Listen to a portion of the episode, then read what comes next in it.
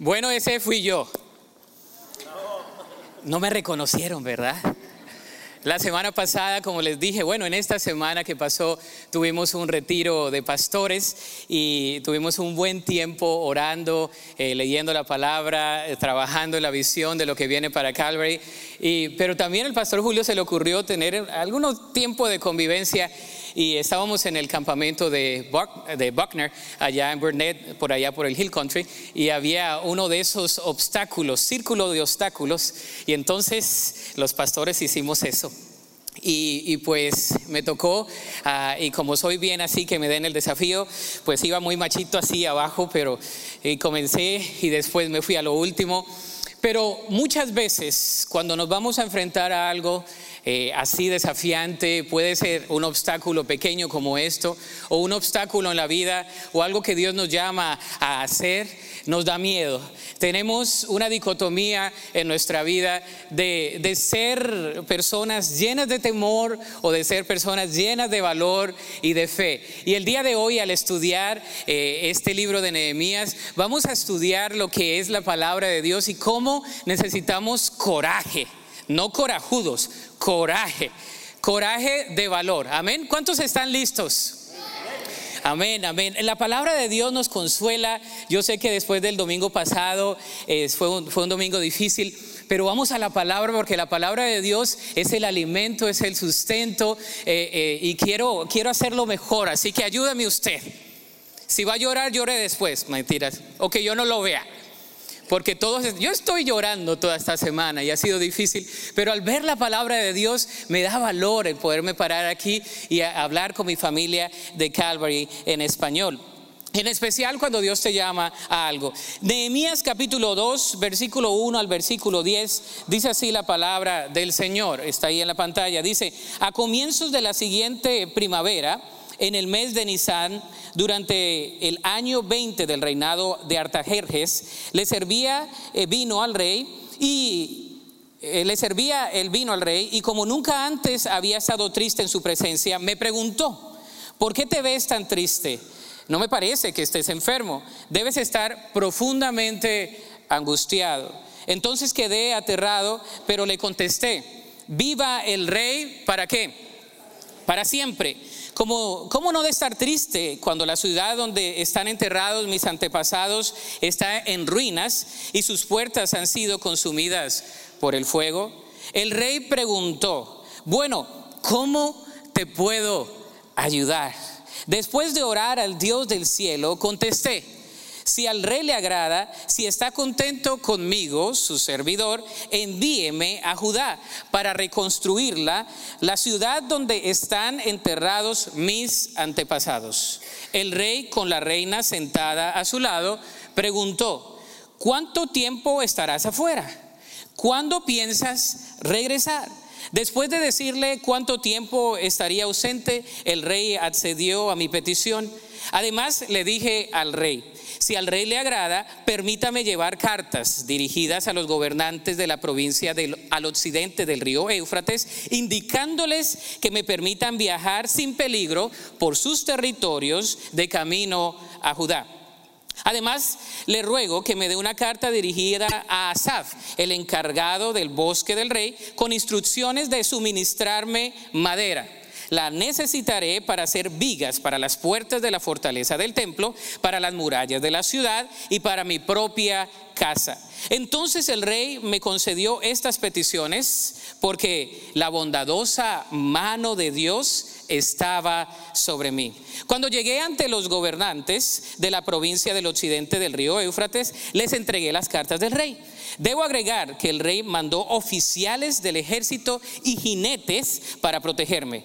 Ahora bien, cuando Zambalat, el Oronita y Tobías, el oficial amonita, se enteraron de mi llegada, se molestaron mucho porque alguien había venido para ayudar al pueblo de Israel. Que Dios bendiga su palabra. Vamos a orar. Dios, gracias por tu presencia. Gracias porque hemos sentido tu presencia en esta tarde, hemos alabado tu nombre y ahora pedimos, oh Dios, que a través de tu Espíritu Santo tú seas trayendo el alimento, seas trayendo el sustento eh, espiritual, la palabra que tienes para nosotros. Nosotros escuchamos como tu pueblo y pedimos, Señor, que sea esa palabra viva y eficaz entrando a lo más recóndito de nuestro corazón, que nos pueda edificar, que nos pueda sustentar, que nos pueda cambiar, que nos pueda fortalecer en este día. Toda la gloria y toda la honra es para ti en Cristo Jesús. Amén. ¿Cuántos de ustedes se han enfrentado con situaciones difíciles en la vida? Pues todos, ¿no? ¿Cuántos de ustedes eh, se están enfrentando con alguna decisión o con alguna circunstancia o con algún obstáculo en su vida? Levante la mano si la quiere levantar, si no el Señor conoce. Creo que todos nosotros. Y necesitamos de coraje. Coraje fue el que necesitó Nehemías para cumplir el llamamiento que Dios le había dado. Coraje fue el que necesitó Nehemías para tener ese valor espiritual y asumir el llamamiento que Dios le había dado. Coraje fue el que tuvo Nehemías cuando estando en la complacencia, en el beneplácito y en la comodidad del rey, allí como copero, comiendo toda la comida del rey, degustando de los manjares diarios, allí en ese momento fue donde Dios le llama y le le trae las noticias a su hermano. recuerdan? La semana pasada hablamos de eso. Él recibió las noticias como alrededor de noviembre eh, o diciembre, en ese mes. Y aquí nos damos cuenta en el capítulo segundo de este libro de Nehemías, que dice que a comienzos de la primavera, en el mes de Nisan, durante el año 20 del reinado de este rey, Artajerjes, le servía también como copero al rey. Y dice allí la escritura que profundamente él estaba angustiado. Lo primero que quiero denotar es que Dios nos da coraje para esperar en fe. Es lo primero que vamos a ver el día de hoy. Dios nos da coraje para esperar en fe. Muchas veces estamos esperando cosas en nuestra vida y pasa mucho tiempo y Dios nos da la valentía, nos da el coraje para esperar en fe. La espera no es fácil. ¿Cuánto les gusta esperar? Pues no a muchos, ¿verdad? Están desesperados, ¿no? Sino hasta en las filas cuando uno va a pasar de Estados Unidos a México, de México para acá más bien, eh, la gente está desesperada y le mete el carro y hace todo lo posible porque no se le pase uno. No queremos esperar en la fila del banco, no queremos esperar en ningún lugar, porque la espera parece ser la antítesis de la vida diaria. La espera parece ser agonizante. Cuando esperamos algo que queremos, muchas veces esa espera es agonizante. Y no nos gusta esperar, no nos gusta esperar y por eso la sociedad aplaude más eh, que no tengas que esperar, ¿no? El VIP, eh, el priority, ¿verdad? Todo que sea sin esperar. Pero la espera es parte de la vida. En el mes de Nisan sería como a mediados de marzo, abril de nuestro calendario. Es decir, ya habían pasado alrededor de cuatro o cinco meses desde que Nehemías había recibido las malas noticias acerca de la gente de su pueblo en Jerusalén.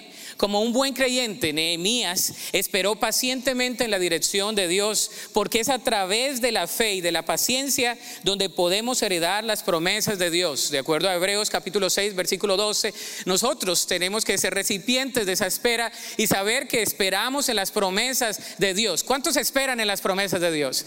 Yo espero en las promesas de Dios. Dios es un Dios que no nos va a desamparar. Dios es un Dios que, que está atento a la súplica de sus hijos. Dice, clama a los justos y si Jehová los oye y los libra de todas sus angustias. Dice, clama a mí y yo te responderé y te enseñaré cosas grandes y ocultas que tú no conoces, porque yo soy Dios quien te levanta, quien te sustenta. Oh, tendrás ah, eh, fuerzas y correrás y no te cansarás, caminarás y no te fatigarás. Yo soy tu Dios. Yo soy el que soy. Y esperamos en las promesas de Dios. Nehemías estaba triste como estamos algunos nosotros hoy. Estaba, como dicen en el valle, aguitado. ¿Por qué? Porque había escuchado de que su pueblo, su herencia, nunca dejamos de ser de donde somos, ¿verdad? Eh, eh, la tierra que me vio nacer en Colombia, como quiera, eh, cuando escucho de ello, cuando escucho algo de música de mi país, me mueve porque está en mis entrañas. Nehemías, aunque estaba en la complacencia, aunque estaba allí con el rey, tenía el coraje para esperar en fe. Por cinco meses, la fe verdadera provee calma en el corazón que nos ayuda a no apresurarnos y a tratar de hacer las cosas en nuestras propias fuerzas cuando Dios tiene un propósito con nosotros en la espera. Porque mientras esperamos es tan importante para por lo cual estamos esperando. Lo vuelvo a repetir. Mientras esperamos es tan importante por lo cual estamos esperando. Para por lo cual estamos esperando. Muchas veces, mis queridos hermanos, nos angustiamos en la espera. ¿Cómo será todo esto? Nehemías no sabía qué hacer totalmente, pero buscó la dirección de Dios. Y lo primero que vemos en esto de la espera es que él fue firme en la espera. Eh, y eso me remonta a Éxodo, capítulo 14, versículo 13, donde el estar firme en la espera. Moisés, eh, Moisés eh, le dice al pueblo, años antes, al pueblo de Israel, dice, pero Moisés le dijo, no tengan qué, miedo, no tengan miedo, solo quédense quietos y observen cómo el Señor los rescatará hoy. Esos egipcios que ahora ven jamás volverán a verlos. Déjeme y le pongo ahí, déjeme y le pinto la figura mental de lo que está pasando en estos momentos. El pueblo de Israel ha estado en cautiverio 400 años. El pueblo de Israel ve la mano de Dios a través de las 10 plagas. El pueblo de Israel ve como Dios le pide que salgan de allí, de, de Egipto. Y viene el pueblo de Israel, pasa literalmente allí ese río. Y entonces ven que vienen los caballos de quién? De Faraón. Y el pueblo de Israel está allí, gracias, el, un buen asistente, ¿verdad? Que se vaya acostumbrando. Bueno, gracias. El pueblo de Israel estaba angustiado. ¿Por qué estaba angustiado el pueblo de Israel? Pues porque venían a acerarlos, venían a matarlos. El faraón estaba furioso por lo que había pasado con su hijo, estaba furioso por lo que había pasado con el pueblo de Israel. Y entonces Moisés se para firmemente delante del pueblo y le dice, no tengan miedo. ¿Cómo así que no tengan miedo? Solo quédense quietos. ¿Cómo que me quede quieto? Me van a matar. Observen cómo el Señor los rescatará hoy. Esos egipcios ahora que ahora ven jamás volverán a verlos. Y yo le pongo la figura mental de las cosas que vienen a nosotros como los carros de Faraón. Vienen muchas cosas a nuestra vida de la misma manera. Viene la figura mental de los carros de Faraón a, querernos eh, amedrentar, a querernos desanimar, cuando el Señor dice, espera. Dile al hermano que está al lado, espera. Y si no sabe mucho español, pues dígale, wait, a little bit. Espera. Esperemos a ver lo que Dios va a hacer. Iglesia, no nos apresuremos. Yo sé que algunos están pensando y qué va a pasar y que eso es normal. Pero debemos esperar en el Señor y debemos estar firmes en la espera.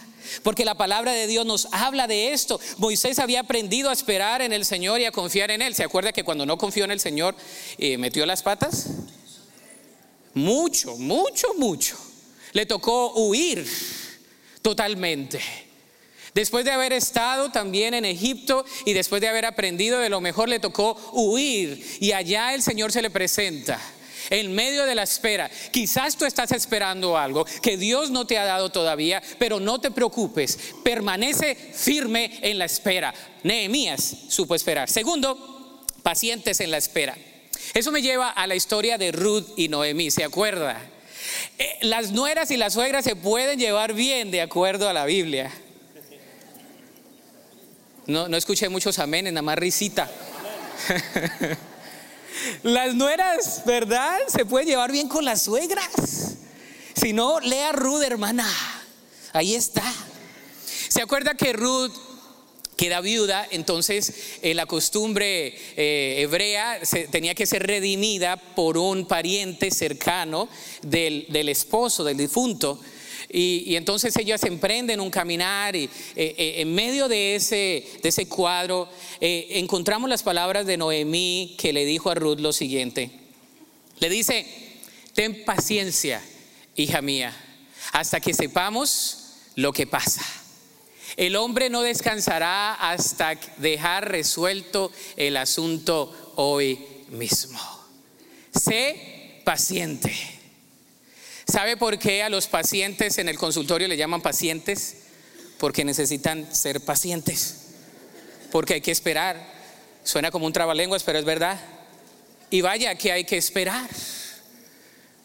¿Cuántos han esperado en la oficina de un doctor? Oh, amén, aleluya. No nos gusta esperar, ser paciente. Acuérdate que eres un paciente. En la vida cristiana somos pacientes. El consejo de la suegra de Ruth es fundamental. Debemos tener paciencia y esperar a ver qué pasará. Eso es algo reconfortante en nuestra vida. Es saber que Dios sabe lo que nos pasa, pero nosotros debemos esperar que Él obre nuestras vidas y saber que lo que Él va a hacer es bueno, agradable y perfecto, porque así es su voluntad. Dios nunca, nunca se va a contradecir. Dios siempre hace las cosas en un debido proceso, en un debido orden. Él sabe lo que está haciendo. Él no está en el cielo diciendo, ah, ¿qué va a pasar con los del 1600 Harvey Drive? Esa es la dirección de esta iglesia. En McAllen, Texas, a las 12:30. No, Dios es soberano. Eh, les he, les he enseñado por años que soy proponente acérrimo de la soberanía de Dios. Dios tiene todo bajo control. Hay muchas cosas que yo no sé. Y hay que dar el paso de fe. Y ustedes están conmigo en ese paso de fe. Y es un gozo el poder hacerlo. Lo tercero es, pasa de esperar con fe, de ser paciente en la espera, pero esto es radical. Quietos en la espera. Uf, pastor, ya me la puso muy difícil. Quietos. Salmos 46, 10. Uno de los versículos que más me ha ministrado en los momentos de dificultad dice lo siguiente, quédense quietos y sepan que yo soy Dios.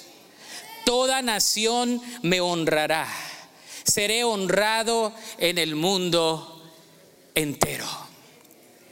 Estad quietos y reconoced que yo soy Dios. Seré exaltado entre las naciones, enaltecido seré entre los pueblos. Estad quietos. Es difícil estar quieto. No sé, por lo menos para mí.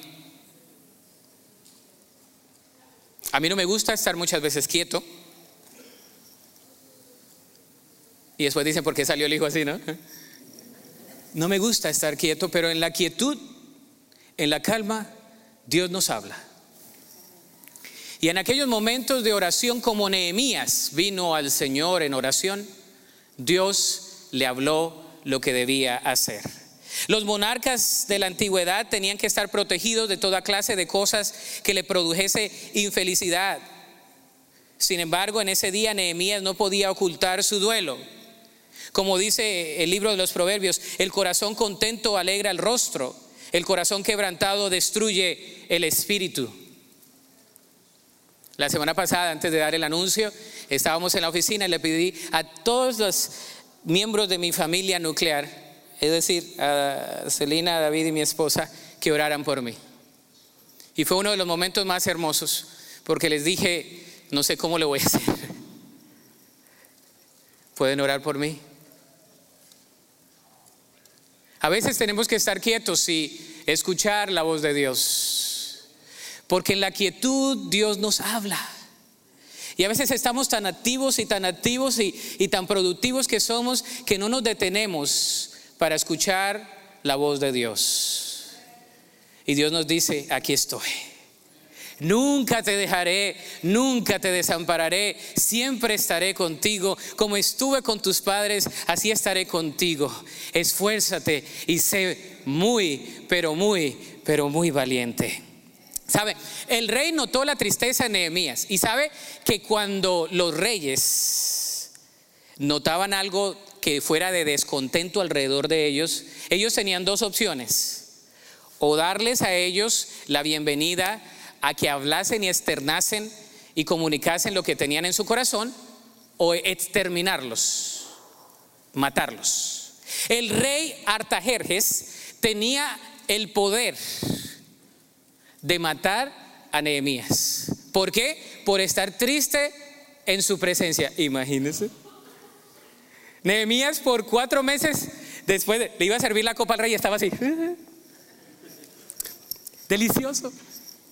Delicioso. Delicioso. El rey en ese momento lo pudo haber exterminado. Miremos la magnitud de eso. Miremos lo que Dios está haciendo, ablandando el corazón de un rey que pudo haberlo exterminado. En cambio, miremos lo segundo, coraje para pedir asertivamente. Nehemías fue un experto en comunicarse asertivamente. ¿Sabe qué es comunicarse asertivamente? Que el recipiente de la información recibe el mensaje que es. Usted dijo algo y el que lo recibió recibió su mensaje, no recibió otra cosa. Nehemías fue muy asertivo en lo que dijo. Del versículo 4 al versículo 8 lo vemos. El rey, en cambio, en vez de matarlo, en el versículo 4, le hace una pregunta, que es el inciso a un rey que pregunta, ¿cómo te puedo ayudar? En vez de matarlo, el rey, después de que le pasa la copita, lo ve y le dice, Nehemías, ¿cómo te puedo ayudar? Uy, qué pasaje tan hermoso. Porque mi rey de reyes y señor de señores envió a su Hijo Cristo a morir en la cruz para que nosotros podamos venir ante su trono sin ningún impedimento y también podamos pronunciar esas palabras, escuchar esas palabras. Un Dios que nos dice, ¿cómo te puedo ayudar? ¡Wow! ¿No se alegra? A mí me alegra mucho el saber que tengo un Dios que Él está dispuesto a escucharme y que Él es el Rey de Reyes y Señor de Señores. Toda rodilla se doblará un día delante de Dios. Y Él muchas veces nos pregunta, ¿cómo te puedo ayudar? Qué oportunidad tan grande tener esta pregunta de parte del rey. Todo el poder de ayuda estaba incluido en esa pregunta. Toda la investidura del reino estaba allí. Así es Dios con nosotros, Jesús, el Espíritu Santo que habita en nuestras vidas. Muchas veces nos pregunta, ¿en qué te puedo ayudar? Él está atento a todas y cada una de nuestras necesidades. Mi rey su rey, está atento a todas y cada una de nuestras necesidades. Y muchas veces no está la palabra en nuestra boca cuando el Señor, como dice la Escritura, ya la sabe. Y el Señor a veces nos provee de una manera tan especial. Un rey sensible a la voz de sus siervos. Lo segundo es pidiendo con asertividad y con humildad. Mire el versículo 5 y 6. Este tremendo. Mire lo que hizo. 5 y 6. Dice, después de orar al Dios del cielo, importante, ¿no? Antes de responder, él oró. Y dice lo siguiente, contesté, si al rey le agrada y si está contento conmigo, su servidor, envíeme a Judá para reconstruir la ciudad donde están enterrados mis antepasados. El rey, con la reina sentada a su lado, preguntó, ¿cuánto tiempo estarás fuera? ¿cuándo piensas regresar? Después de decirle cuánto tiempo estaría ausente, el rey accedió a mi petición. Imagínese aquí, pidiendo con asertividad. Déjeme le pongo el contexto. En el caso de Nehemías, él tenía que ser invitado al trono antes de poder hablar con el rey Artajerjes. El rey Artajerjes lo invita con sus palabras y le dice, ¿cómo te puedo ayudar? Y él pidió con asertividad. Nosotros podemos entrar al trono de la gracia confiadamente para hallar gracia y oportuno socorro, como dice Hebreos capítulo 4. Podemos venir ante el Rey de Reyes y Señor de Señores y pedir asertivamente y Él nos oye. El rey Atarjerjes notó la tristeza en el corazón de Nehemías, pero nuestro rey examina nuestros corazones, conoce nuestros pesares y camina con nosotros. Podemos entrar confiadamente sin el temor de ofenderle. Y en el caso de haberlo hecho, podemos pedir perdón en el nombre de Jesús y no ser ejecutados. Podemos venir delante de Dios en oración, en el nombre de Jesús, pedir perdón por nuestros pecados y en vez de merecer la condenación eterna, se nos da un veredicto perdonado. Somos perdonados. Dile al hermano que está al lado, eres perdonado. Y si te tocó con el esposo, pues qué bueno, una palabra profética. miremos, miremos las peticiones, dice, dice el esposo. Ay, qué bueno la esposa. Miremos las peticiones. Primero le pidió si lo podía enviar a Jerusalén como un dignitario del gobierno. No fue cualquier petición. Es decir, como un funcionario del gobierno. Además le pidió un tiempo razonable para poder ir y hacer la obra que Dios le había puesto en su corazón, que le había encomendado. Le dijo, envíame, comisióname. No se ve mucho, pero los reyes de la antigüedad no comisionaban a, personas que no fuesen de su propia herencia, de su propio eh, territorio. Eh, Nehemías halló gracia delante de Dios y delante de este rey y le dijo, envíame. Y también el rey le dice cuánto tiempo. No se nos dice cuánto tiempo, pero sabemos que aunque la construcción del muro duró más de 52, unos 52 días, Nehemías se quedó muchos años supervisando ese sector. Fue por algunos años más. Debemos pedirle al Señor asertivamente. Amén. Pero también él pidió detalladamente. Ahí no quedó la petición. Versículo 6 al 8 dice lo siguiente. Dice lo siguiente, dice eh, el 8, 7, dice, además le dije al rey, si al rey le agrada, permítame llevar cartas dirigidas a los gobernantes de la provincia al occidente del río Éufrates, indicándoles que me permitan viajar sin peligro por sus territorios de camino a Judá. Además, no queda ahí, bien pediche. Además, le ruego que me dé una carta dirigida a Asaf. Fíjese, aquí va el encargado del bosque del rey, con instrucciones de suministrarme madera.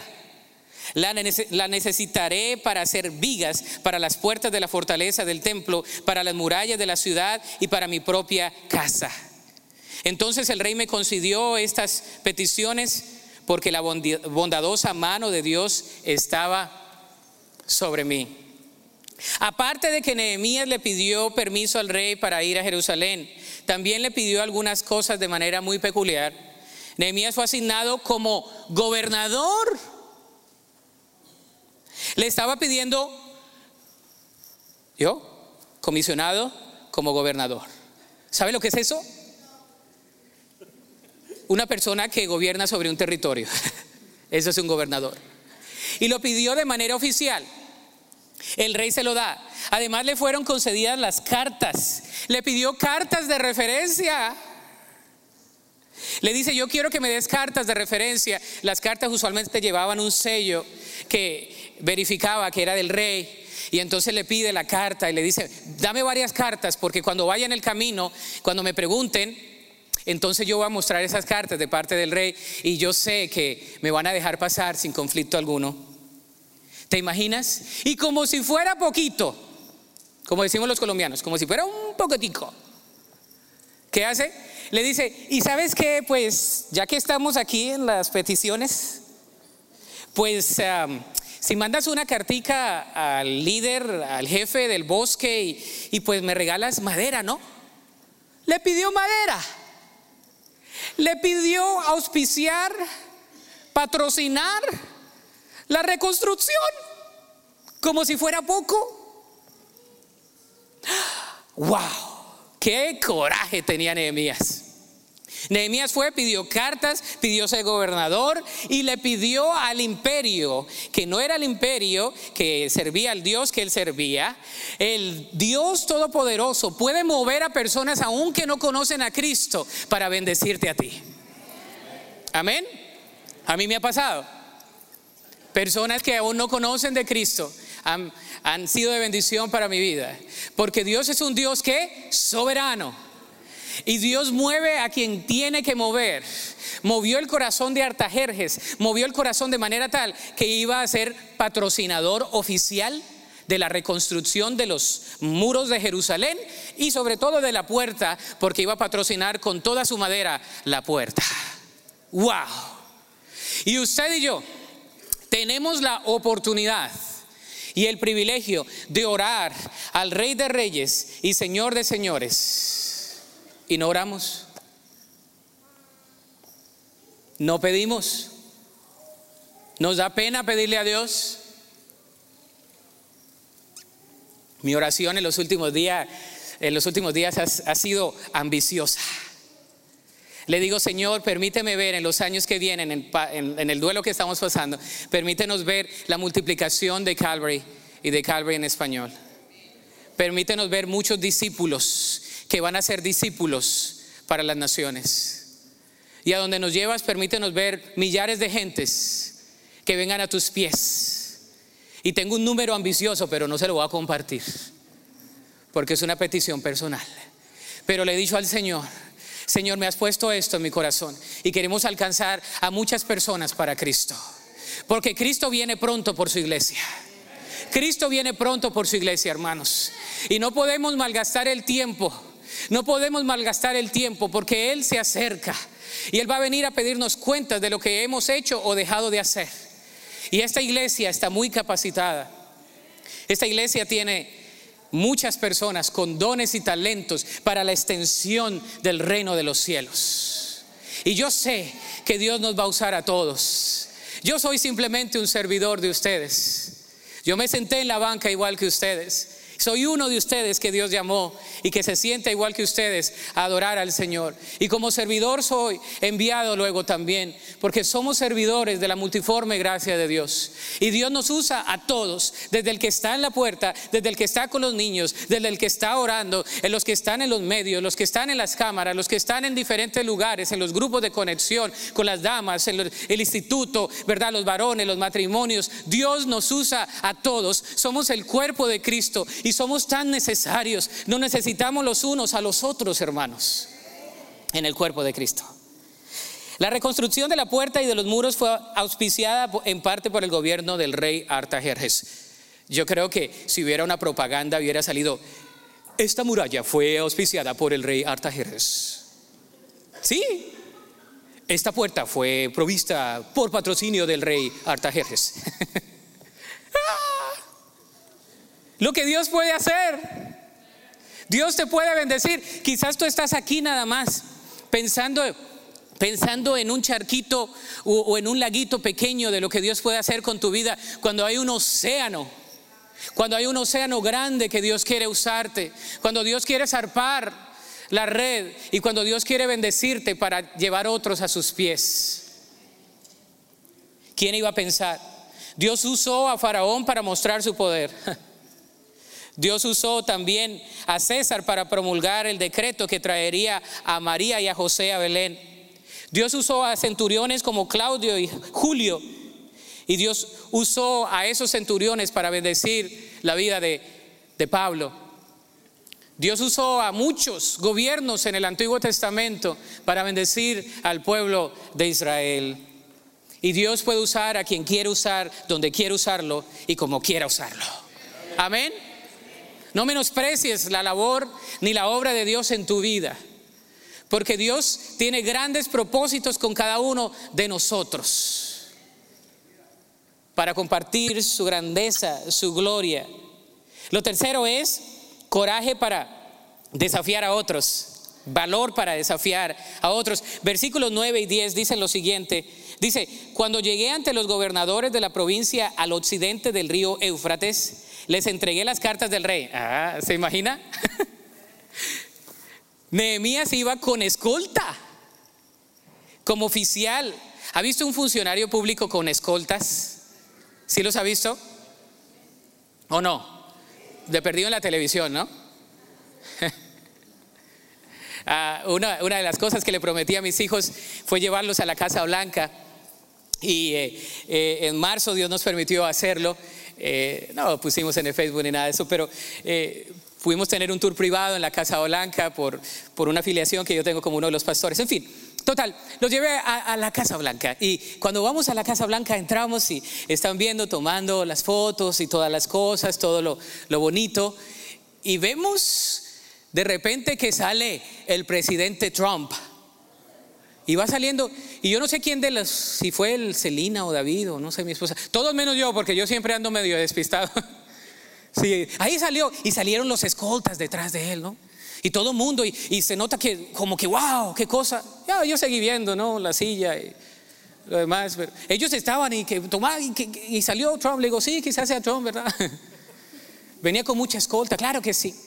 Yo me imagino que eh, Nehemías estaba allí ahí y, y tenía la escolta.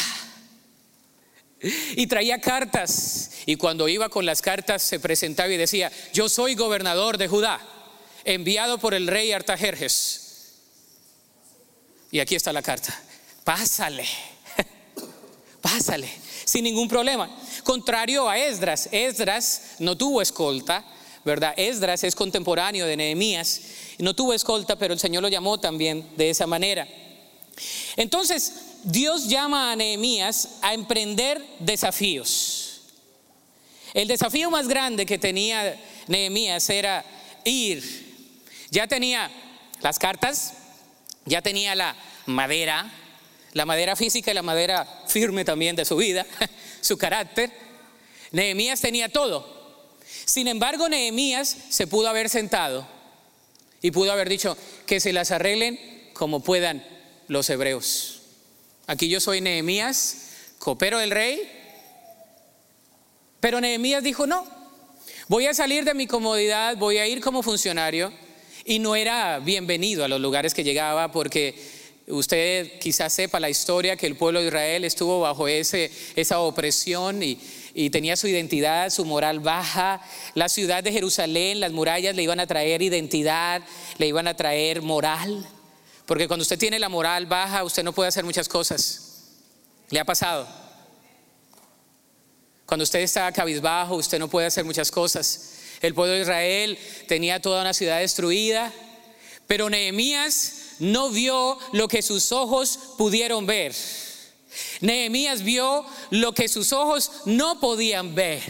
Nehemías vio el futuro. Nehemías vio que las murallas eran restablecidas, que los niños jugaban en la ciudad, que las casas estaban fortificadas y que la identidad del pueblo de Israel era restablecida. Nehemías vio lo que sus ojos no podían ver y eso se llama fe, porque sin fe es imposible agradar a Dios. La fe que debemos tener nosotros.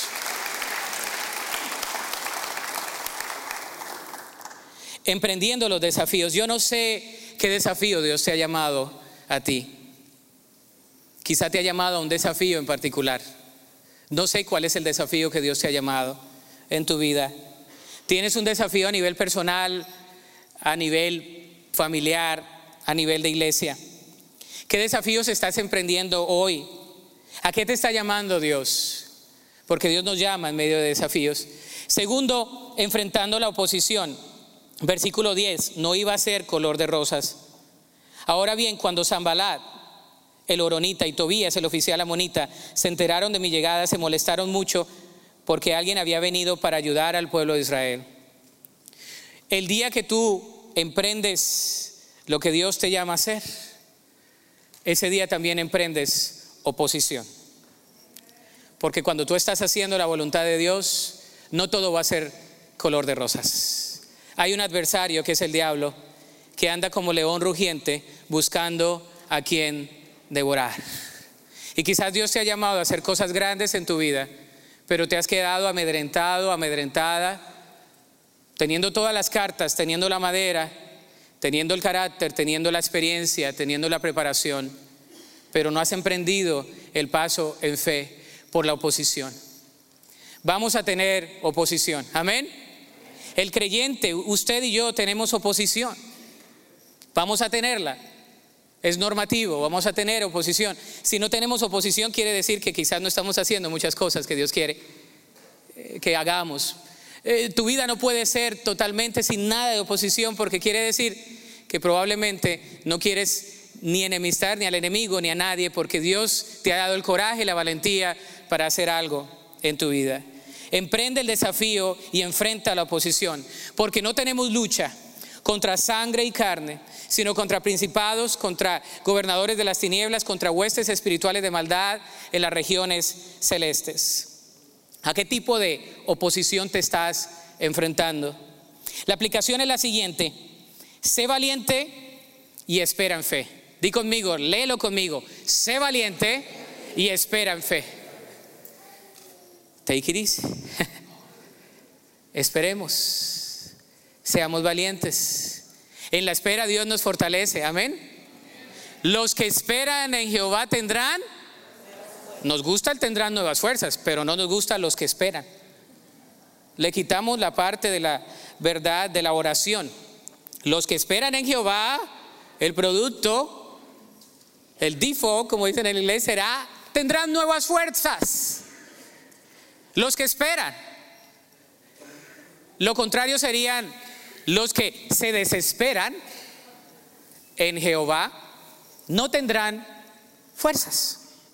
Sé valiente y esperan fe. Me incluyo, seamos valientes y esperemos en fe.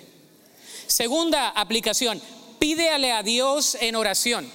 Si se da cuenta del versículo 5, Nehemías dice, y, y oré a Dios antes de contestarle al rey.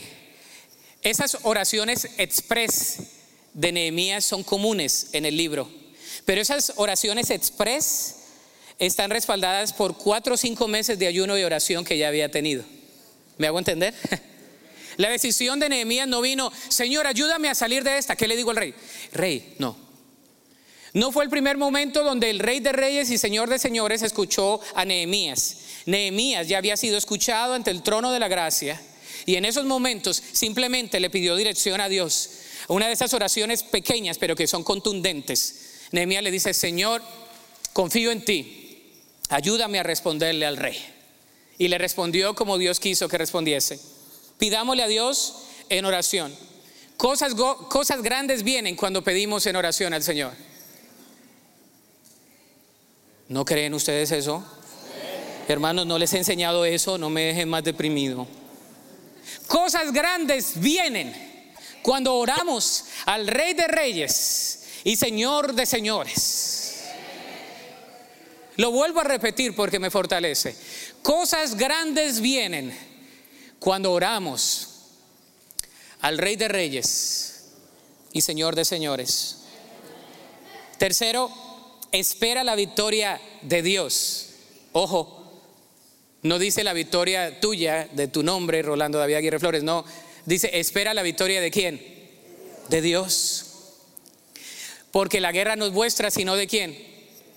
Del Señor. Y debemos esperar en su victoria en sus promesas. Él nos ha prometido la victoria, hermanos. Y tenemos victoria en el nombre de Jesús. Y por último, recibe con fe el desafío que Dios te ha dado. Recíbelo con fe.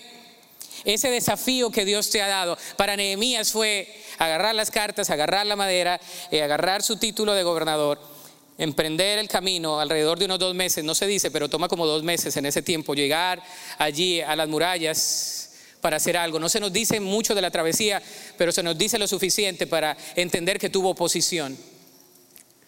Pero los que esperamos en el Señor recibimos con fe el desafío que Dios nos ha dado. Y Dios nos ha dado un desafío, iglesia. Escúchenme bien, a todos nosotros nos ha dado el desafío de hacer discipuladores para la gloria de Dios entre las naciones. No importa dónde sea, pero usted y yo vamos a estar siendo emisarios de la multiforme gracia de Dios, que otras personas conozcan a Cristo a través de nosotros, que al final de su ocaso, de su vida y de mi vida, podamos haber dicho, hemos completado la obra que Dios ha encomendado en nuestras manos. como lo hizo Moisés, como lo hizo Jacob, como lo hicieron muchos eh, héroes de la fe que vemos en la Biblia, no son, no son tan grandes, son igual que usted y yo. Simplemente esperaron el desafío, lo recibieron con fe de parte de Dios. Ponte sobre tus pies en esta tarde. Vamos a orar a Dios. La palabra de Dios es tan linda. Yo estoy enamorado de la palabra de Dios. Esta mañana eh, leía mi escritura eh, devocional eh, la historia de José, ¿se acuerda? Cuando lo vendieron sus hermanos y todo eso, y me tocaba leer la parte donde él llora con sus hermanos y donde los, los, bendice y donde los abraza y donde dice que lloró y, y los abrazó y los apapachó. Le dijo, ustedes intentaron hacer algo mal, pero Dios fue el que me envió aquí. Y con esa nota vamos a venir delante de Dios y vamos a orar. Y vamos a decirle al Señor, esperamos en ti, confiamos en ti, oramos a ti y sabemos, oh Dios, que tú tienes cosas grandes para nosotros. El altar está abierto mientras entonamos un cántico de adoración. Tú vienes al altar y le dices, Señor, aquí estoy. Úsame. Úsame como Nehemías, como Esdras, úsame como soy. Úsame, Señor, usa mi vida con mis imperfecciones, con mis dones, mis talentos, mis pocas habilidades. El Señor usa lo vil y menospreciado del mundo. Cuando otros te dicen no, Dios te dice sí. Cuando se te cierran las puertas, Dios te abre puertas. Cuando tu corazón está quebrantado, Dios te da un rocío y te da una paz impresionante. Y es el Espíritu Santo de Dios el que está aquí. Yo te invito a que vengamos a Dios en oración y oremos a Él. Oremos a Dios. Cantémosle a Él. Ven a Jesús. Ven a Jesús en este momento.